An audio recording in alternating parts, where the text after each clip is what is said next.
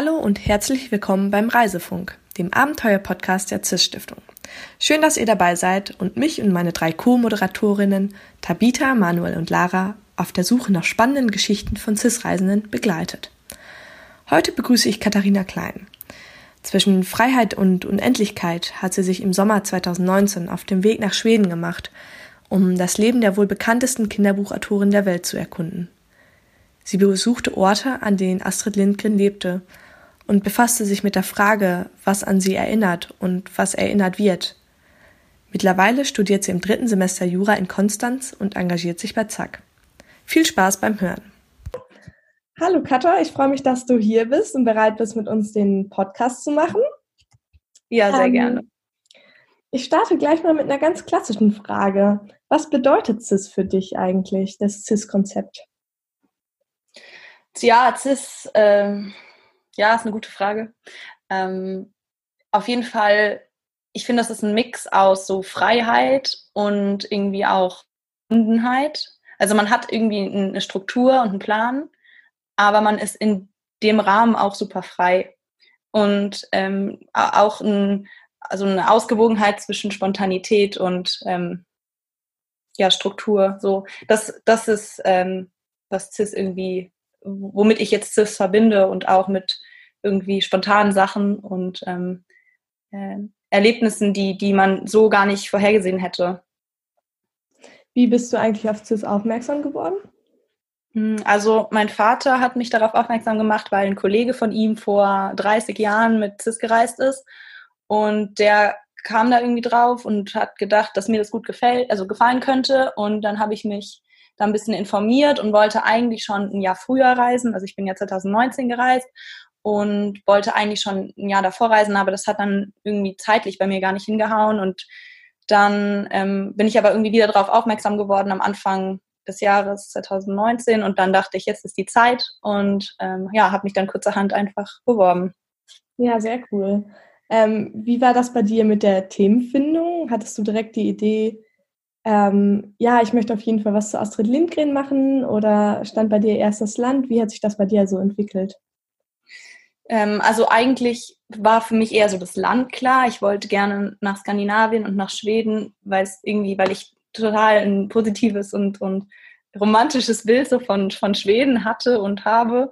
Und dann habe ich irgendwie so an Schweden gedacht und dachte, hm, was kann man da irgendwie, was ist, was verbinde ich mit dem Land? Und dann ist mir als erstes irgendwie Astrid Lindgren in den Sinn gekommen und dass man als Kind ja super viel mit der äh, sich auseinandergesetzt hat oder eher mit ihren Geschichten, klar. Dann dachte ich so, ja, was, was ist das eigentlich für ein Land, wo sie herkommt? Was ist das für eine Welt, die sie da skizziert in ihren Büchern? Ist es so, ist es das schwedische Lebensgefühl, was die da skizziert, gibt es das wirklich noch? Und dann habe ich mich gefragt, was die Sachen sind, die die Frau die diese Bücher geschrieben hat, mit dem Land verbindet, was ich so interessant finde. Ah, okay, super, super spannend. Und was hast du dann bei deiner Reise rausgefunden? Also, was beschäftigt die Leute da so oder was macht Astrid Lindgren so besonders? Ja, also, was ich irgendwie ähm, gar nicht gedacht hätte oder äh, gar, so gar nicht drauf gekommen wäre, ist, dass das Land total mit der verbunden ist und auch über die, diese Kindergeschichten, die sie irgendwie schreibt, hinaus ähm, irgendwie auch voll die voll das Vorbild oder voll das äh, die Ikone für das Land ist. So, also die hat ja ähm, ganz viele Bücher geschrieben, wo fast alle Kinder in Schweden sie gelesen haben.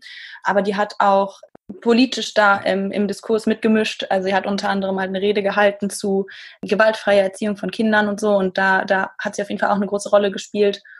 Ja, sie ist einfach ein ich glaube, sie ist einfach ein wichtiger ähm, wichtige Person für das Land. Sie ist ja auch auf den 20-Kronenschein abgebildet. Sieht man auch, dass sich Schweden mit ihr identifiziert. Also, ja. Und wie hast du deine Recherche in Schweden geplant? Also, als für dich das Thema feststand und das Land feststand, welchen Schritt bist du dann als nächstes gegangen bei der Planung? Also, wie hast du deine Ansprechpartner gefunden und wie hast du deine Unterkünfte gefunden? Wie hat sich deine Reiseroute ergeben? Ja, also ich habe ähm, dann gedacht, was so die, also ich habe an, dann an, musste dann an die Orte denken, die man mit ihr verbindet und das war dann eigentlich so mein nächster Anknüpfungspunkt, dass ich dachte, okay, sie ist ja in diesem kleinen Dorf in Smallland aufgewachsen Und dann habe ich geguckt, was es da gibt, was man, was man dort zu ihr findet. Und dann habe ich ähm, einfach in Smallland, da in Wimmerby, in diesem Dorf, diese ganzen ähm, Organisationen oder ähm, Einrichtungen angeschrieben und von denen von meiner, von meinen Plänen berichtet und ob man da irgendwie ein Interview bekommen kann oder äh, irgendwie mehr Informationen. Und da haben auch ein paar geantwortet, also nicht alle. Ich habe dann auch viel einfach vor Ort so initiativ bin ich einfach hingegangen und habe gefragt, aber manche haben ja auch schon geantwortet und ich habe dann auch irgendwelche Schulen angeschrieben. Da gibt es natürlich eine Astrid Lindgren Schule und habe gefragt, ja, kann man hier äh, gibt es hier irgendwie, wie kann, kann man irgendwie eine Unterkunft, wissen Sie was von der Unterkunft und so und ich letztendlich bin ich dann auch so zu meiner ersten Unterkunft gekommen, dass mir irgendwie ein Schulleiter oder so eine Sekretärin von der Schule ähm, so, so eine Art Feriendorf genannt hat, das so betrieben wird außerhalb von Wilmerby, wo ich dann meine erste Station hatte und ähm, weil der bei dieser Frau kostenlos ähm, unterkommen durfte, was total nett war.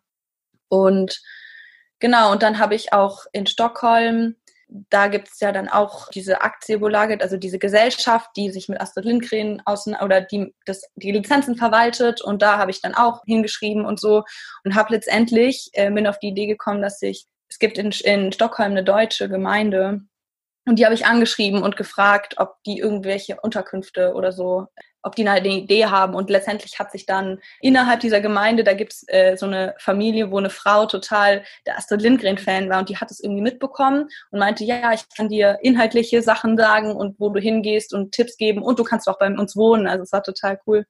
Mhm. So bin ich dann irgendwie zu meinen ersten Kontakten gekommen, ja. Und wie war das dann für dich, als du erstmal nach Schweden angekommen bist und du warst ja komplett alleine dann? Ähm, wie haben sich so die ersten Tage für, für dich so angefühlt? Also bist du Boah. direkt in Reisemodus reingekommen oder hast du dich eher alleine gefühlt? Oder warst du total frei? Ja, das war ein total komisches Gefühl, weil man erstmal also man war frei, man konnte machen, was man wollte. So, es war jetzt egal, ob du jetzt auf einer Bank gesessen hast und nichts gemacht hast oder direkt weiter und äh, was auch immer. Also es war total, äh, man war total äh, so ungebunden. Ja, man musste sich selber irgendwie so ein, bisschen so eine Struktur geben, hattest du das Gefühl. Und ähm, ich, ich, es waren auch irgendwie ganz viele so Hürden, die man gar nicht erwartet hätte, wenn man so alleine nur mit einem Rucksack unterwegs ist, weil dieses, diese, meine erste Unterkunft da irgendwie so 15 Kilometer außerhalb von der Stadt. Und ich kam in Wirmabi an und dachte so, ach ja, 15 Kilometer, naja, gut, ich laufe das. So, bin halt losgelaufen mit meinem, weiß ich nicht, 15 Kilo und bin halt nach einer Stunde fast kollabiert. Das war wirklich richtig anstrengend und irgendwann hat, sich, hat dann halt irgendwie jemand angehalten und meinte, wo willst du hin? Und wir, das waren total nett, so ein, so ein Pärchen und die haben mich dann zu diesem Ding gefahren, weil die mich einfach äh, da verzweifelt am Straßenrand haben laufen sehen. Also, und es waren so dumme Sachen, wo ich mir dachte, jetzt cool, ich habe eine Unterkunft, äh, wo ich kostenlos unterkomme, aber äh, ja, irgendwie komme ich da gar nicht hin. So, das habe ich halt auch nicht bedacht, dass da kein Bus fährt und man kein Auto hat oder sich mal schnell irgendwas organisieren kann. Und das sind halt so Sachen, da dachte ich, boah, ganz schön beschwerlich so. Aber letztendlich auch irgendwie cool, wenn man dann irgendwie es geschafft hat. Aber natürlich denkt man das dann auch oft im Nachhinein, dass man denkt, ja, war irgendwie doch cool, dass, dass man es geschafft hat und dass man so es irgendwie hinbekommen hat, auch wenn man vorher gar nicht drüber nachgedacht hat, wie man das jetzt schaffen soll. Aber irgendwie ist es dann doch hat man es doch gemeistert so. Ja, total. Ich glaube, das ist auch ein Punkt, den ziemlich viele CIS-Reisende im Nachhinein berichten und äh, diese Erlebnisse so ein Stück weit auch teilen. Hat dich die Reise anders noch nachhaltig irgendwie geprägt? Ja, ich würde schon sagen, also ich hinterfrage auf, das habe ich aber auch jetzt erst in den, im letzten Jahr so mehr und mehr gemerkt, dass ich so hinterfrage, muss alles muss man wirklich alles machen, was man so im ersten Moment ähm, cool findet oder so. Oder dann vielleicht nochmal drüber nachdenken, denkt, muss es jetzt sein? Oder kann ich es irgendwie anders machen? Oder kann ich da noch mehr rausholen? Oder so. Und gerade auch dieses, man kann ja bei CIS darf man ja nicht fliegen.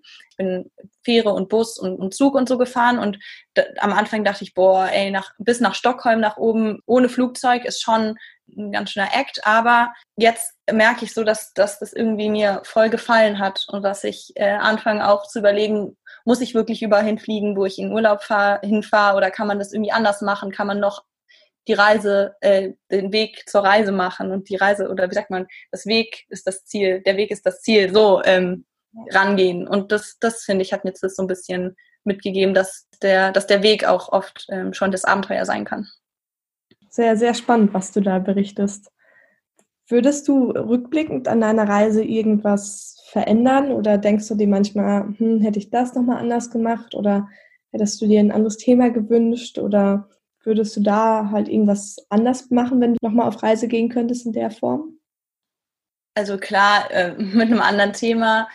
Ich habe letztendlich gemerkt, mein Thema war schon sehr populär, sage ich mal. Also wenn man jetzt nach Schweden kommt und da sagt, ja, ich interessiere mich für Astrid Lindgren und was sie hier und ich bin auf, ich wandle auf ihren Spuren und so, dann sagt jetzt keiner, wow, das ist ja voll das Nischenthema und so. Und äh, ich habe noch nie von dieser, von diesem Interesse gehört. Deswegen war es natürlich schon in dem Sinne abgegrast, aber ähm, deswegen ähm, habe ich jetzt nicht so viel so, äh, so individuelles Interesse von den Schweden da erfahren, dass die irgendwie mich dann noch zu dem und zu dem und zu dem mitgenommen haben und so. Und dann hätte man, hätte man ein Thema genommen, was ein bisschen mehr ein Nischenthema gewesen wäre, hätte man vielleicht noch authentischere Eindrücke gewinnen können und auch vielleicht ein anderes Bild noch, ein authentischeres Bild von Schweden bekommen können. Aber ich meine, letztendlich war das schon mein Interesse mit Astrid Lindgren und ich glaube, ich würde das Thema schon nochmal so wählen mit ein bisschen anderer Ausprägung oder Ausrichtung, dass man halt eher zu einem Nischenthema kommt oder so.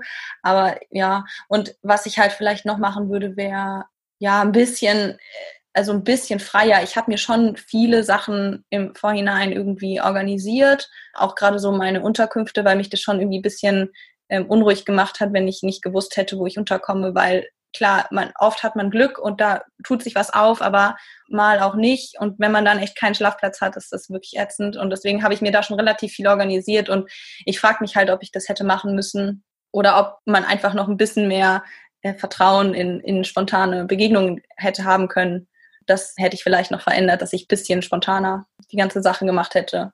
Ja. Aber man merkt auf jeden Fall, dass du, dass du sehr reflektiert mit der ganzen Sache umgehst.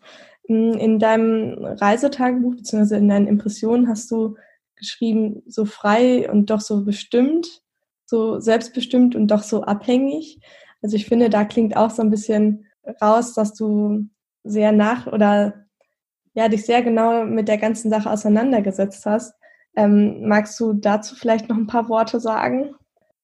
Hm, ja, also ich fand es schon eine Herausforderung, muss ich ehrlich sagen, weil das das erste Mal war, dass ja einfach so, dass keiner geguckt hat, wo ich bin. Es war, es war, es war einfach meine Verantwortung so. Und dann war man aber trotzdem in der Verantwortung gegenüber CIS oder gegenüber einem auch irgendwie selbst, dass man da was draus macht und, und jetzt nicht nur rumhängt und gar nichts zustande bringt. Also das war echt, äh, man musste sich selbst so, ein, so einen Plan machen und ja, das, also das fand ich ganz spannend, so, weil, weil ich musste, man muss lernen, damit umzugehen, finde ich, dass man so eine Selbstdisziplin sich aneignet, so in der Zeit, aber trotzdem nicht irgendwie sein, seine Freiheit und das verliert, was die Reise einem ermöglicht, so halt diese die komplette Freiheit, so.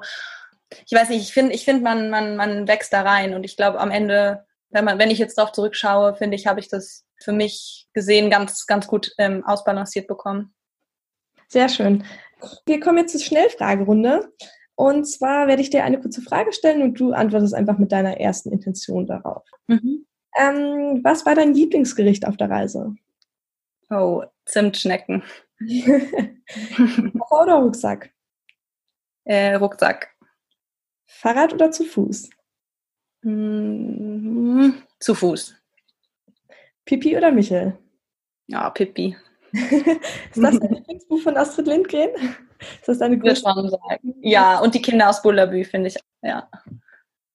Ähm, du hast ja auch ein paar Orte dann direkt vor Ort in Wimmerbü und in der Astrid Lindgrens Welt besucht. Hat das irgendwas mit dir gemacht, dass du gesehen hast, okay, die, ich habe früher die Bücher gelesen und ich habe mir die, die Orte vorgestellt und die Personen, die da drin spielen und dann, als du es quasi vor Ort gesehen hast, ich weiß nicht, zum Beispiel auch ähm, der Katholdhof, ähm, hat das irgendwas mit dir gemacht oder hattest du einfach nur Freude oder wie hast du das empfunden? Also ich war, also was mich eigentlich am, am meisten so mitgenommen oder beeindruckt hat, war dann die, diese Wullaby-Höfe, die wirklich so stehen. Also das sind wirklich so der, der Südhof, der Mittelhof und der, der letzte Hof. Äh, ich weiß gar nicht, Nordhof, glaube ich. Ja, genau, die stehen auf jeden Fall und, ähm, und die Scheune und so. Und das wurde ja auch da gefilmt und da ist auch der Vater, also das, diese Häuser hatte halt auch Astrid Lindgren vor Augen, als sie diese Bücher geschrieben hat, weil ihr Vater da aufgewachsen ist und so. Und also das sind halt nicht irgendwelche Sachen, die da hingebaut wurden. Klar, die sind jetzt schön gemacht und da steht dann halt Bullabü und so. Das hieß ja natürlich früher nicht so. Aber ja, also das fand ich schon richtig, richtig cool, dass man da irgendwie wieder so ein bisschen ähm, sich das vorstellt, vielleicht rumgerannt sind und, und man hatte selber wieder so Lust, äh, irgendwie das, das zu gucken und zu lesen, also die, die Filme zu gucken und die Bücher vor allem auch zu lesen. Und da gab es auch diese eine Scheune, wo die, ähm, wo man halt auch so runter ins Heu springen konnte. Und das habe ich natürlich gemacht. Ähm, ja, es war richtig cool. Also das, das äh, hat einen irgendwie so, so schwelgen lassen in so Kindheitserinnerungen und ähm, ja. War das, das das schönste Erlebnis, was du so von der Reise mitgenommen hast? ja, was meinst du, was mein schönstes Erlebnis war? Ja, genau. Oder ob das mein schönstes Erlebnis war? Beides vielleicht. Ja, alles. Ähm, also das war auf jeden Fall schon irgendwie ein schönes Erlebnis. Wobei der Tag war wirklich anstrengend. Also ich bin da mit dem Fahrrad rumgefahren und Smallland ist sehr hügelig und ich war richtig äh, fertig. Äh, aber es war trotzdem irgendwie cool. Ja, also ich hatte in, in, in, ähm, in Wirmaby wenn ich ähm, meine, ich habe einmal auf diesem Hof übernachtet und dann ähm, habe ich äh, in einem Bus so ein Mädchen getroffen, die ähm, da in dieser Astrid Lindgrens Welt gearbeitet hat und mit der habe ich mich unterhalten und die hat mir dann angeboten, dass ich bei denen in der in der Stadt in Wimmerby in der in der WG übernachten konnte. Und die hatten dann, die hatte drei Mitbewohner und der eine war total nett, mit dem saß ich echt noch äh, zwei drei Abende jeweils so bis zwei Uhr nachts und hab wir haben echt so so intensive Gespräche geführt die so richtig, also die mich, also der hatte so eine Vorstellung von Leben, die komplett anders war als meine. Und das aber, aber trotzdem haben, haben wir so viel Gemeinsamkeiten gefunden, worüber wir uns unterhalten konnten und das waren schon voll die inspirierenden Gespräche und ja, das würde ich sagen, war auch so irgendwie ein, ein Schlüsselmoment so für mich, wo, wo ich sehr viel mitgenommen habe. Das klingt total schön. Das sind ja auch oftmals diese unerwarteten äh, Momente oder Erfahrungen, die man dann die sich letztendlich als, als super, super schön rausstellen. Gab es denn während deiner Reise auch eine Art Tiefpunkt, wo du wirklich so dachtest, boah, ich weiß gerade nicht mehr weiter oder es läuft halt gerade nicht so gut? Ja, also ich würde schon sagen, so ähm, ich, ich bin erst in Wimmerby gewesen und dann bin ich, ähm, wollte also mein Plan war eigentlich dann direkt nach Stockholm zu fahren, aber ich habe dann noch so einen kleinen Abstecher über Gotland gemacht. Das ist so eine Insel, die traumhaft ist, also wirklich richtig schön. Und es hat sich super gelohnt, jetzt im Nachhinein, aber als ich dann irgendwie dort, ähm, ich war dann so in Wimmerby und dachte, ach, ich will jetzt eigentlich noch nach Gotland, keinen Kontakt und nix und wollte dann da irgendwie hin und dachte, okay, ach, ich finde da schon was und habe dann noch tausend ähm, Sachen angeschrieben, ob irgendwie die eine, über, über, also eine Idee haben, wo ich übernachten kann oder so. Und es hat irgendwie alles nicht geklappt. Und ich dachte mir, hm, okay, da bin ich halt am Morgen losgefahren, mit der Fähre übergesetzt und hatte für den Abend keinen Schlafplatz. Ja, das war schon irgendwie, das war nicht cool. Das, das würde ich auch im Nachhinein nicht nochmal so machen.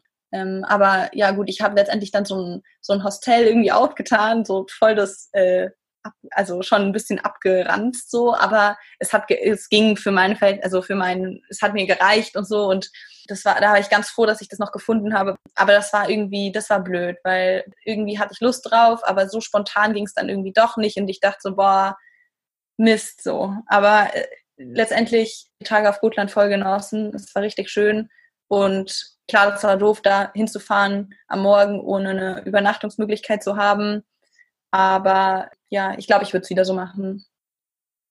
Wie hast du eigentlich deine, deine Finanzen geregelt? Also ich meine, eine CIS-Bedingung ist ja, dass du dieses, dieses Reisebudget mehr oder weniger hast. Wie bist du damit auf der Reise umgegangen? Also hast du dich ständig eingeschränkt oder hast du es einfach auf dich zukommen lassen? Ähm, oder wie hast du das im Auge behalten? Hm, also ich habe schon eher auf mich zukommen lassen. Ich habe schon im Vorhinein geguckt, okay, was kann ich ausgeben, was, ist so drin, auch für mal eine Übernachtung, die man bezahlen muss und so. Hm, also ich hatte total Glück, dass ich, gerade in Wimmerby habe ich gar nichts bezahlt für Übernachtungen, weil die halt einfach total nett waren und mich haben da wohnen lassen und ähm, ich habe es auch angeboten, ich habe auch angeboten zu helfen und so und die haben es, also die haben es einfach nicht angenommen, das war total nett. Und in, in Stockholm habe ich auch eigentlich kostenlos gewohnt, halt bei dieser Familie. Ja, ähm, ich habe versucht halt immer irgendwelche, also ich habe die Fähre nach, nach Stockholm von Gotland habe ich zum Beispiel um 1 Uhr nachts genommen. Da bin ich halt dann von 1 Uhr bis 4 Uhr morgens gefahren. Das war halt billig. Und dann dachte ich, dann nehme ich das, dann äh, spare spar ich da ein bisschen Geld und ich hatte jetzt ja auch keine Verpflichtungen in dem Sinne, als dass ich das dann nicht hätte machen können. Ja, und sonst habe ich halt geschaut, dass ich irgendwie ähm, jetzt nicht den teuerste Essen kaufe oder so. Und habe halt auch viel, weil so man musste, also mein Thema hatte ja auch viel mit Museen oder mit irgendwelchen Parks oder Einrichtungen oder so zu tun. Und da habe ich halt im Vorhinein häufig eine E-Mail hingeschrieben ähm, und halt äh, denen erklärt, was ich mache und häufig haben mir die dann mich auf eine Liste gesetzt, wo die mich ähm, kostenlos reingelassen haben.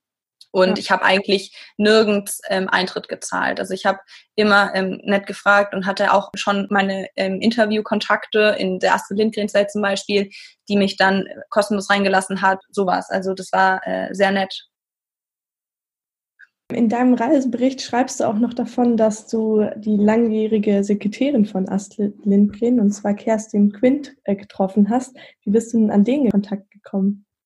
Ja, also es ist eine lustige Begebenheit, weil nämlich Marga, also meine CIS-Mentorin, die ähm, hat mich in Kontakt gebracht mit einem Bekannten von ihr. Das war ist ein, ein deutscher Grundschullehrer und der macht halt so Projekte um Astrid Lindgren herum und so und ähm, mit dem, dem habe ich geschrieben, dann hat er mir irgendwann mal geantwortet, aber total vage und ja und sag mir, wenn du auf der Reise bist, dann ähm, ich kann dir Kontakte vermitteln und so. Und dann war ich auf der Reise und habe ihm dann geschrieben und er hat nicht geantwortet. Und ich dachte so, okay, der antwortet jetzt nicht mehr und der, ja, da, da wird dir nichts draus. Als ich schon auf der Reise war, irgendwie, ja, Entschuldigung, ich tanze auch zu vielen Hochzeiten, aber ich habe dich nicht vergessen, ich habe Kontakt zu Kerstin Quint, zu der Sekretärin, weil er nämlich mit der irgendwie kooperiert oder mit der auf jeden Fall in Kontakt ist und meinte, ich gebe dir, ich habe sie gefragt, ich gebe dir ihre Handynummer oder E-Mail, ich weiß gar nicht mehr, auf jeden Fall schreib ihr, sie weiß Bescheid, du kannst gern vorbeikommen. Und ich so, wow, cool, cool und habe dann halt irgendwie ihr geschrieben und sie hat auch gleich geantwortet und ich, sie hat mich dann zum Café eingeladen zu sich nach Hause. War total nett. Ähm, konnte auch ganz gut Deutsch sogar und hat dann mit mir da zwei Stunden gesessen, hat mir erzählt und, und so. Und ja, war total nett. Also ich würde sagen, ein Highlight meiner Reise so. Das klingt auf jeden Fall auch nach einer schönen Begegnung. Hast du noch Kontakt zu Menschen, die du auf deiner Reise getroffen hast? Ja, tatsächlich. Also gerade gestern habe ich Maike, also das ist die Familie in Stockholm, äh, weil ich letzten Monat Geburtstag hatte und da hat sie mir eine E-Mail geschrieben und mir gratuliert und ich habe ihr und sie hat mir, sie hat jetzt äh, das zweite Kind bekommen und hat mir ein Bild geschickt und ähm, ja, mit der bin ich noch in Kontakt und habe ihr gestern geantwortet. Ja, total nett. Also von der höre ich immer noch was. Und ähm, die hat auch lustigerweise, ich habe die dann, ich war dann ähm, als ich in Stockholm war, war ich auch in der alten Wohnung von Astrid Lindgren und ähm, dann habe ich, war ich mit einer Frau, die da aktiv ist in dieser Gesellschaft in Kontakt und weil Maike, also diese Frau, ähm, wo ich gewohnt habe, ja total Astrid Lindgren-Fan ist, habe ich sie in Kontakt, die beiden in Kontakt gebracht. Und jetzt hat mir äh, Maike geschrieben, dass sie ähm, Führungen in ähm, Stockholm macht zu Astrid Lindgren und durch meine Vermittlung sozusagen das jetzt irgendwie angefangen hat. Also da ja, ist noch nachhaltig was hängen geblieben. Da warst du ja sehr einflussreich. Ja, ja, anscheinend. Ähm, ja, hat mich auch sehr gefreut zu hören. Ja, total. Was war denn eigentlich das Abgefahrenste, was du während der Reise erlebt hast? Hm. Vielleicht auch, womit du überhaupt nicht gerechnet hast oder was ganz Ungewöhnliches oder? Ja, also was irgendwie lustig war und es war total skurril und so. Ich bin dann irgendwo in Wimmerby, bin ich halt am Abend mal spazieren gegangen und dann habe ich auf Google Maps so einen See gesehen und dachte, ach ja, cool, da laufe ich jetzt einfach mal hin und setze mich noch ein bisschen an den See. Ähm, habe mein Tagebuch da mitgenommen und wollte ein bisschen was schreiben. Ja, dann kam ich da irgendwie zu diesem See und es war dann so am Ende von so einer Straße und da war halt ein Haus und es war halt ein Privatzugang zu diesem See und ich so, ach, Mist, kann ich jetzt nicht hin. Aber da war so ein ähm, Junge im Garten, der hat gespielt und so ein Mann, der hat den Rasen gemäht. Und dann habe ich halt irgendwie gedacht, ach, jetzt frage ich da einfach, ob ich mich äh, an den See auf deren Terrasse, also die hatten so einen so Steg am Ende so, und dann ob ich mich da einfach hinsetzen darf. Und habe ich so gefragt, ähm, also red da irgendwie drauf los und dann kommt so, ähm, der hat dann gehört, dass ich Deutsche bin und, und hat auch plötzlich auf Deutsch angefangen. Und das hat sich dann rausgestellt, dass halt ein deutscher Mann war, der da, äh, der mit seiner Familie in Stockholm wohnt und die da halt noch ein Ferienhaus haben und da in Ferien waren und hat total, war total nett, meinte, ja, setz dich und dann irgendwie noch mit einem Getränk und noch Keksen und hat mir dann irgendwie, da saß ich mit dem da so eine Stunde und wir, wir haben irgendwie so, so geredet und über sein Leben in Stockholm und über, über mein Projekt und so und dann, ja, bin ich nach einer Stunde wieder gegangen und äh, ja, es war total komisch, weil einfach so total aus dem Nichts ich mich mit irgendjemandem da unterhalte. Aber es war ja irgendwie cool. ja. Ist das für dich auch ein Stück weit dieses Cis-Glück, wovon immer alle erzählen? Schon, ja. Ja, es hat mir halt, ich hatte viele so, so kleine Momente, die mich, mich irgendwie so, ähm, die waren nicht, hatten nicht mit meinem Projekt in dem Sinne zu tun, also mit meinem Thema oder so. Und ich glaube, am Anfang hat mich das irgendwie so ein bisschen unter Druck gesetzt oder so gestört. Aber letztendlich ist es ja auch, was man irgendwie selbst draus, davon mitnimmt. Und viele Momente hatten irgendwie was mit meiner Reise zu tun und nicht zwangsläufig mit Astrid Lindgren oder so. Aber schon, würde ich schon sagen, dass das Teil meines CIS-Glücks war, ja. So, bist du immer noch CIS ein Stück weit verbunden? Also ähm, ich habe, äh, ich bin ja in, in dieser, im Alumni Kernteam. Ähm, ja, immer mal mehr oder weniger aktiv, aber auf jeden Fall Teil und versuche da auch ähm, mich einzubringen und bin einfach sehr, ja, äh, sehr angetan von CIS. Man, man denkt es nicht, man muss sich überwinden und am Anfang denkt man so, hm, okay, was ist das jetzt? Aber ich würde es jedem empfehlen, irgendwie den inneren Schweinehund überwinden, sich da zu bewerben und das wirklich zu planen und zu machen und aufzubrechen. Aber wenn man es dann gemacht hat, also man kann nur gewinnen und das ist cool. Schön. Gibt es irgendwas, was du dem neuen Jahrgang mit auf den Weg geben würdest? Also neuen Reisenden?